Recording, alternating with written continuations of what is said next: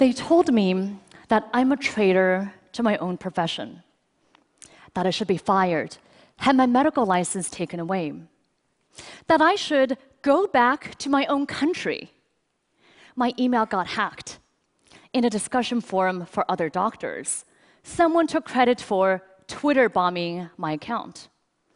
Now, I didn't know if this was a good or bad thing, but then came the response Too bad it wasn't a real bomb.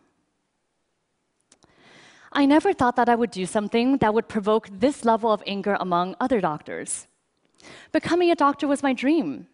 I grew up in China, and my earliest memories are of being rushed to the hospital because I had such bad asthma that I was there nearly every week.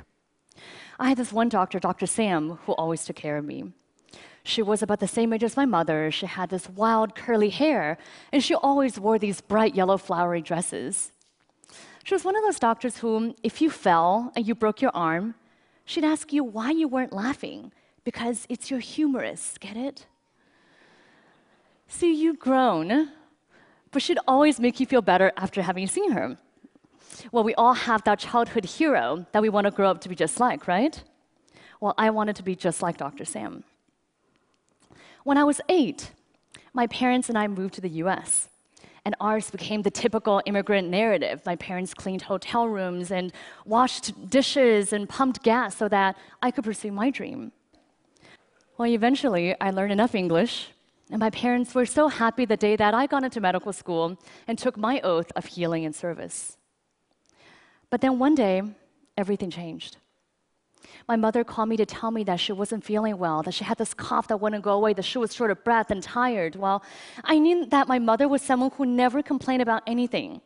For her to tell me that something was the matter, I knew something had to be really wrong. And it was. We found out that she had stage four breast cancer, cancer that by then had spread to her lungs, her bones, and her brain. My mother was brave, though, and she had hope. She went through surgery and radiation and was on her third round of chemotherapy when she lost her address book. She tried to look up her oncologist's phone number on the internet and she found it, but she found something else too. On several websites, he was listed as a highly paid speaker to a drug company, and in fact, often spoke on behalf of the same chemo regimen that he had prescribed her.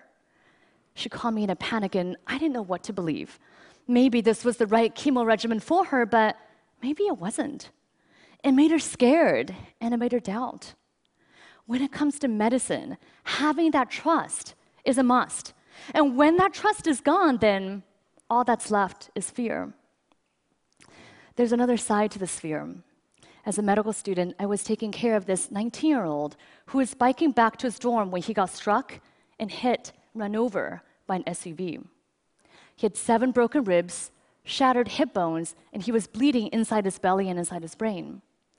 Now imagine being his parents who flew in from Seattle 2,000 miles away to find their son in a coma. I mean, you'd want to find out what's going on with him, right? They asked to attend our bedside rounds where we discussed his condition and his plan, which I thought was a pretty reasonable request and also would give us a chance to show them how much we were trying and how much we cared. The head doctor, though, said no. He gave all kinds of reasons. Maybe they'll get in the nurse's way. Maybe they'll stop students from asking questions.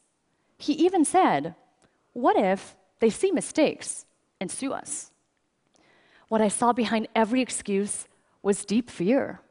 And what I learned was that to become a doctor, we have to put on our white coats, put up a wall, and hide behind it. There's a hidden epidemic in medicine of course, patients are scared when they come to the doctor, right? I mean, imagine you wake up with this terrible belly ache. You go to the hospital, you're lying in this strange place, you're on this hospital gurney, you're wearing this flimsy gown, strangers are coming to poke and prod at you. You don't know what's going to happen. You don't even know if you're going to get that blanket that you asked for 30 minutes ago. But it's not just patients who are scared, doctors are scared too. We're scared of patients finding out who we are and what medicine is all about. And so, what do we do? We put on our white coats and we hide behind them. Of course, the more we hide, the more people want to know what it is that we're hiding. The more fear then spirals into mistrust in poor medical care. We don't just have a fear of sickness, we have a sickness of fear. Can we bridge this disconnect between what patients need and what doctors do? can we overcome the sickness of fear? Or let me ask you differently if hiding isn't the answer, what if we did the opposite? What if doctors were to become totally transparent with their patients? Last fall, I conducted a research study to find out what it is that people want to know about their healthcare. I didn't just want to study patients in a hospital, but everyday people. So my two medical students, Suhavi Tucker and Laura Johns, literally took their research to the streets. They went to banks, coffee shops, senior centers, Chinese restaurants, and train stations. What do they find? Well, when we ask people, what do you want to know about your healthcare? People responded with, what they want to know about their doctors because people understand healthcare to be the individual interaction between them and their doctors. When we asked people, what do you want to know about your doctors? People gave three different answers. Some want to know that their doctor is competent and certified to practice medicine. Some want to be sure that their doctor is unbiased and is making decisions based on evidence and science, not on who pays them. Surprisingly to us, many people want to know something else about their doctors. Jonathan, a 28 year old law student, says he wants to find someone who is comfortable with LGBTQ patients and specializes in LGBT health. Serena, a 32 year old accountant, says that it's important to her for her doctor to share her values when it comes to reproductive choice and women's rights. Frank, a 59 year old hardware store owner, doesn't even like going to the doctor and wants to find someone who believes in prevention first and who is comfortable with alternative treatments. One after another, our respondents told us that that doctor patient relationship is a deeply intimate one. That to show their doctors their bodies and tell them their deepest secrets, they want to first understand their doctor's values. Just because doctors have to see every patient doesn't mean that patients have to see every doctor. People want to know about their doctors first so that they can make the informed choice. As a result of this, I formed a campaign, Who's My Doctor? that calls for total transparency in medicine. Participating doctors voluntarily disclose on a public website not just information about where we went to medical school and what specialty we're in, but also our conflicts of interest. We go beyond the Government Sunshine Act about drug company affiliations, and we talk about how we're paid. Incentives matter. If you go to your doctor because of back pain, you might want to know that he's getting paid $5,000 to perform spine surgery versus $25 to refer you to see a physical therapist, or if he's getting paid the same thing, no matter what he recommends. Then we go one step further. We add our values when it comes to women's health, LGBT health, alternative medicine, preventive health, and end of life decisions. We pledge to our patients that we are here to serve you, so you have a right to know who we are we believe that transparency can be the cure for fear. Well, I thought some doctors would sign on and others wouldn't, but I had no idea of the huge backlash that would ensue. Within one week of starting Who's My Doctor, Medscape's public forum and several online doctors' communities had thousands of posts about this topic. Here are a few.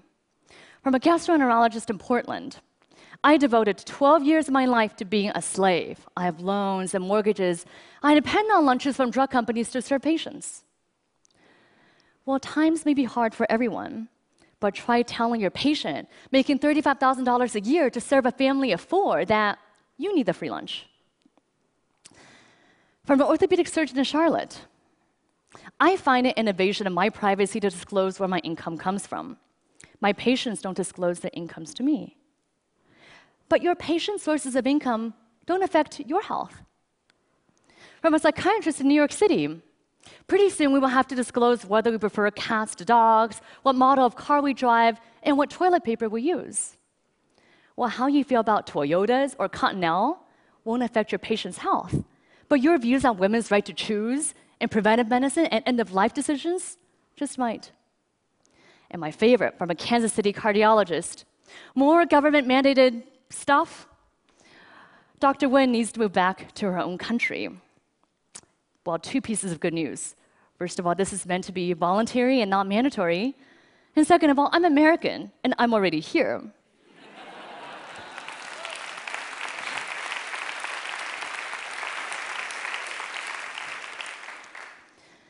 Within a month, my employers were getting calls asking for me to be fired. I received mail at my undisclosed home address with threats to contact the medical board to sanction me. My friends and family urged me to quit this campaign. After the bomb threat, I was done. But then I heard from patients. Over social media, a tweet chat, which I learned what that was by then, generated 4.3 million impressions, and thousands of people wrote to encourage me to continue. They wrote with things like, if doctors are doing something they're that ashamed of, they shouldn't be doing it. Elected officials have to disclose campaign contributions, lawyers have to disclose conflicts of interest.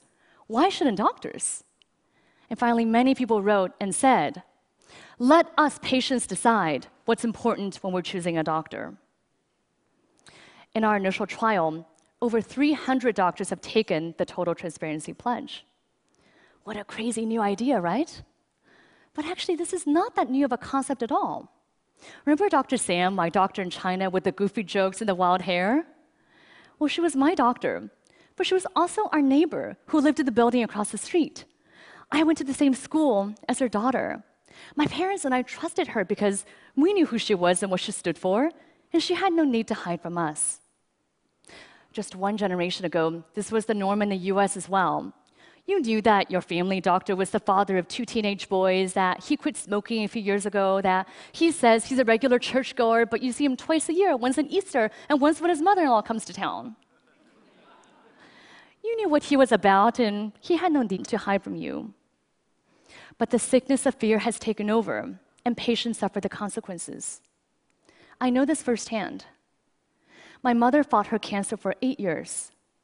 She was a planner and she thought a lot about how she wanted to live and how she wanted to die. Not only did she sign advance directives, she wrote a 12 page document about how she had suffered enough, how it was time for her to go. One day, when I was a resident physician, I got a call to say that she was in the intensive care unit. By the time I got there, she was about to be intubated and put on a breathing machine. But this is not what she wants, I said, and we have documents. The ICU doctor looked at me in the eye, pointed at my then 16 year old sister, and said, Do you remember when you were that age? How would you have liked to grow up without your mother? Her oncologist was there too and said, This is your mother. Can you really face yourself for the rest of your life if you don't do everything for her? I knew my mother so well.